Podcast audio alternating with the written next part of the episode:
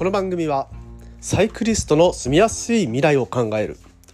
AVG23.8km 毎日の提供でお送りします。ということで、えー、本日も毎朝10分走りに聞くラジオを始めてまいります、えー、沖縄のステーキ屋さんといってね、えー、皆さんどういったステーキ屋さんを思い浮かびますでしょうか。まあ大体ね、えー、赤身のステーキでまああの結構ボリューミーというかね 200g 以上あるものがドンとね出てくるようなイメージあるかもしれません。そんなステーキ屋さんの中でもね最近勢いがあるステーキ屋さんとしてあのやっぱりステーキっていうステーキ屋さんご存知でしょうか？まああのいわゆるね1000円ステーキといって、まあ、1000円で食べられるステーキ、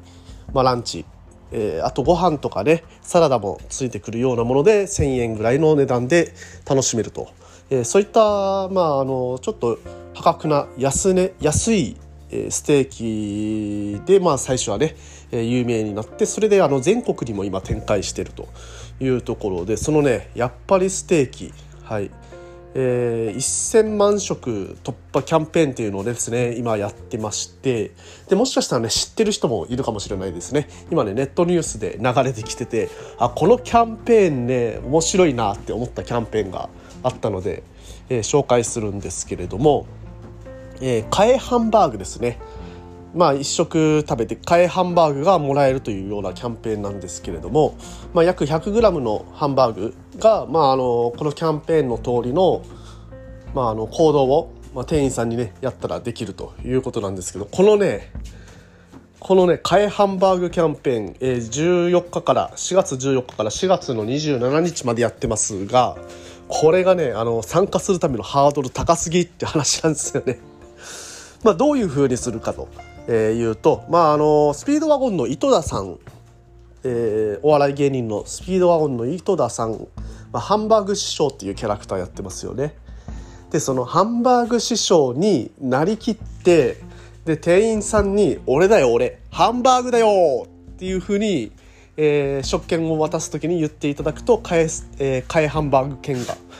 もらえるということです。まあ、ステーキを食べた後に、えー、ハンバーグがね食べられるというね非常にお得な、えー、お得なものなんですけれどもこれがねハードル高いっすねやっぱり、えー、ジーンズとチェックのシャツとカウボーイハットを着用して入店しないといけない。まずそこですよねそこ。これねおそらくね古着屋で揃えてもあの1000円以上すると思うんですよね、うん、この時点で普通にあの 替えハンバーグ普通に買った方がいいんじゃねえのって思いましたけど。で、プラス、あの、ちゃんとね、店員さんに食券を渡す時さっき言ったように、俺だよ俺ハンバーグだよって元気よく言わないといけないと、えー、いうところで、これでめちゃくちゃハードル高いっすよね。でもまあ、こういう風にね、SNS 等で話題になって、でまあ、その広告効果、うん、自体があるのかなという、えー、まあそういうねこうこういうの僕好きですね。はい。こういうやり方好きですね。でまあそれプラス10のつく日はやっぱりバーグ、え、10円券プレゼントっていう。まあ10円まあ10円券なんですけどもまあそれがねえー、プレゼントされるというような企画も、えー、6月まで。まあこっちの企画の方でしょうね。皆さんが普通に参加できるのは。うん、でまああのあ、10円券っていうか、あれか。ハンバーグが10円になる券なんですね。はいはいはい。ハンバーグが10円になる券で、まあ、えー、1日1店舗あたり50枚限定で配布されるというようなものです。まあ、こっちの方をね、目指して、えー、いくのがね、通過と。いやこのね、ハンバーグ師匠になりきって、替えバーグをもらった猛者は一体何名ぐらいいるのかっていうのはね、えー、気になりますが。うん。でもまあ、こので期間中はずっとね毎日行ってもハンバーグもらえるっていうことですのでね、うん、これはねできる人にとってはとてもお得な企画になってるんじゃないかなと思います。はい。いやいやなんかね久々に面白い、えー、企画企画というかえー、そういうキャンペーンを見つけたなというような気でいますが。でなんかねやっぱりそういうふうにちょっとねいやそれって誰も参加しないだろうと思いつつやっぱり目を引く、うん、まあ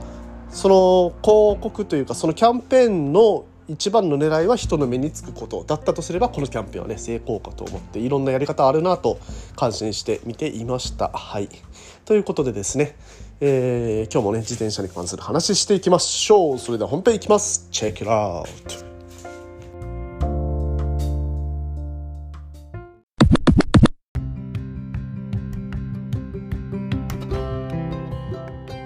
どうも改めましておはようございます。森健でございます。沖縄一周自転車ツアーのツアーガイド。AVG23.8km 毎日の広報。AT ツアーのコーディネーター。そして沖縄県サイクルツーリズム推進協会の理事として活動しております。はい。ということでですね、えー、本日も毎朝10分走りに聞くラジオ始めてまいりますが今日はですね、えー、サイクリストね初級者中級者上級者と上がってきて、まあ、この番組は初心者から中級者のための番組ですというふうに銘打ってやっているわけなんですけれどもまあねその初心者と中級者ね楽しい時期終わってその上級者になっていくその上級者って、えー、どういうね、位置なんだろうとどういうふうな人を上級者と言うんだろうということについてちょっとねまあ持論ではありますが考えていきたいと思っています。まあ、まずね、前提として、前提条件ですね、ございまして、初心者、中級者、上級者っていうのは、このサイクリングと競技自転車では全然違うものだと僕は思っています。はい。例えばね、競技自転車の初期初心者、中級者、上級者になってくると、まあ上級者はね、とにかく速い人。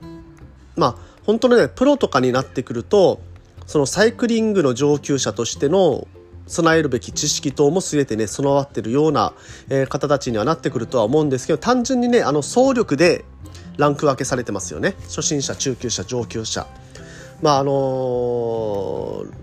えっ、ー、とトラックの競技の場合とその道路で走るロードバイクの世界だとちょっと違います。違うとは思うんですけどまあロードバイクの世界であると、まあ、競技自転車いろんなね、えー、自分の役割は役割分担がされてたりしますのでちょっとね若干ね違ってくるところは出ると思うんですけれどもまあ基本的にはあの走力ですよね。走力走る力が初心者中級者上級者と分かれてるというようなところだと思います。じゃあねそれをねいざ私たち一般のサイクリストの初心者中級者上級者ね、これに分かれていくとこれはですね総力総力差だけでは語れないね、えー、ところが出てくるかと思います。まあ、例えばね、あのー、トラック競技をずっとやってて、トラック競技というか、まあ、トラック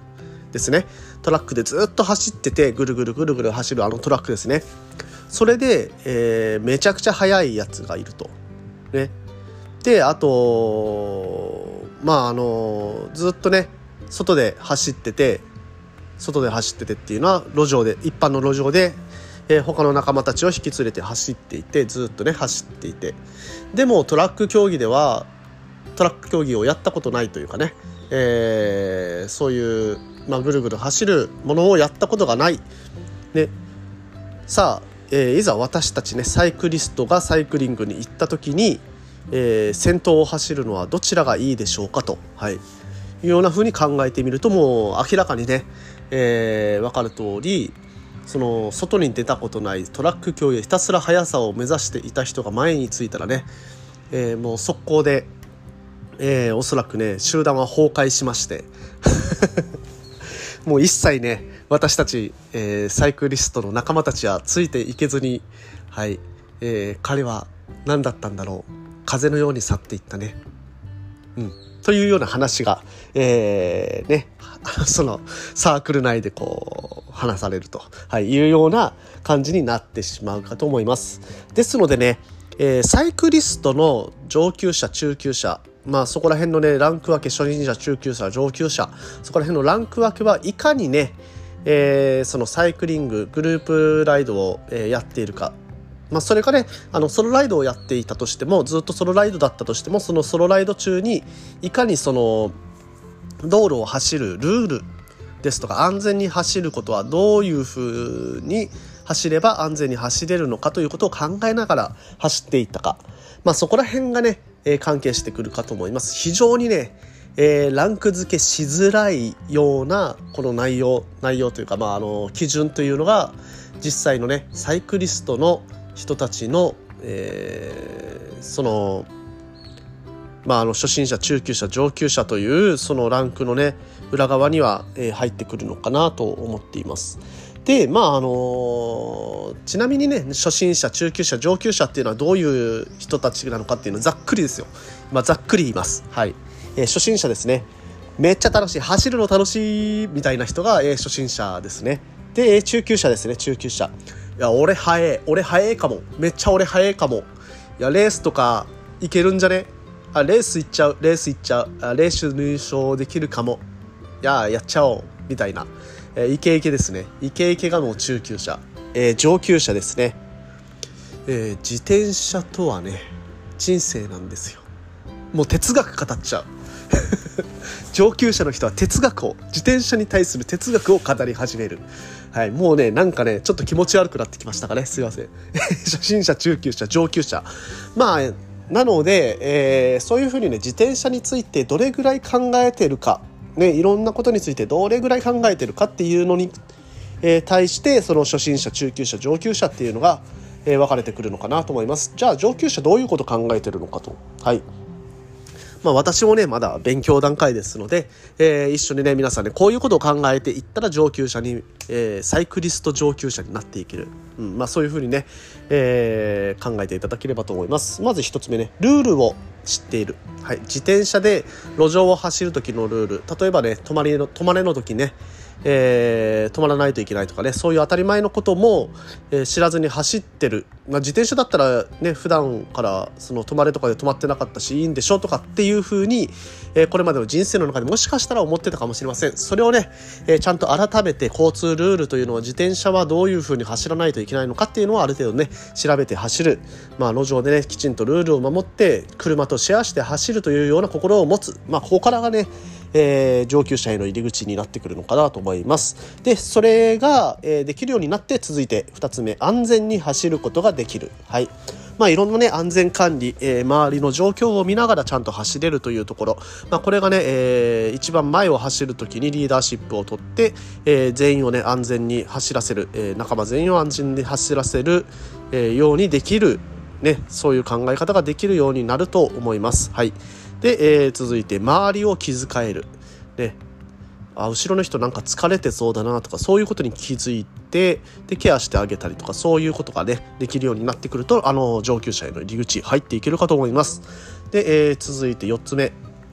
えー、急なアクシデントにも対応できると、まあ、事故とかね、えー、どうしても起こってしまう場面ってあると思いますそういった時にねおろおろおろおろするんではなくてこの時にはこういう対応を取ろううんねまあ、例えばこの場合には救急車を呼ばないといけないなとか、はい。まあ、あの、こういった場合には、まあ、近くの病院に、えー、まあ、このメンバーの誰々がいるからその人に運んでもらおうみたいな、そういうね、えー、考えを巡らすことがすぐにできたりとか、そういう方は、えー、いいかな。あの、上級者へね、どんどん向けて走っていけると思います。はい。で、えー、最後ですね、まあ、さっきのね、あの上級者になるとね、え自転車とは人生であるとかいうね哲学を語り出すような方になると、え、例えば後ろからちょっとでも速い人が走ってきたら前を譲るぐらいのね心の余裕を持てる。うん。ね。これをね私はねまだね、えー、ちゃんとねえー、習得しきってないなというところでございますね。いや後ろから抜かれたねちょっとね追いすがっちゃいますもん。500m ぐらいストーキングしちゃいますもん、うんいやー、ダメだなと思う。いやいや、いや、いかんいかんいかん。もう、もう、こう、きっぱりと、きっぱりと前とはお別れしろっつってね。えー、ちょっとね、あえてゆっくり走って前が、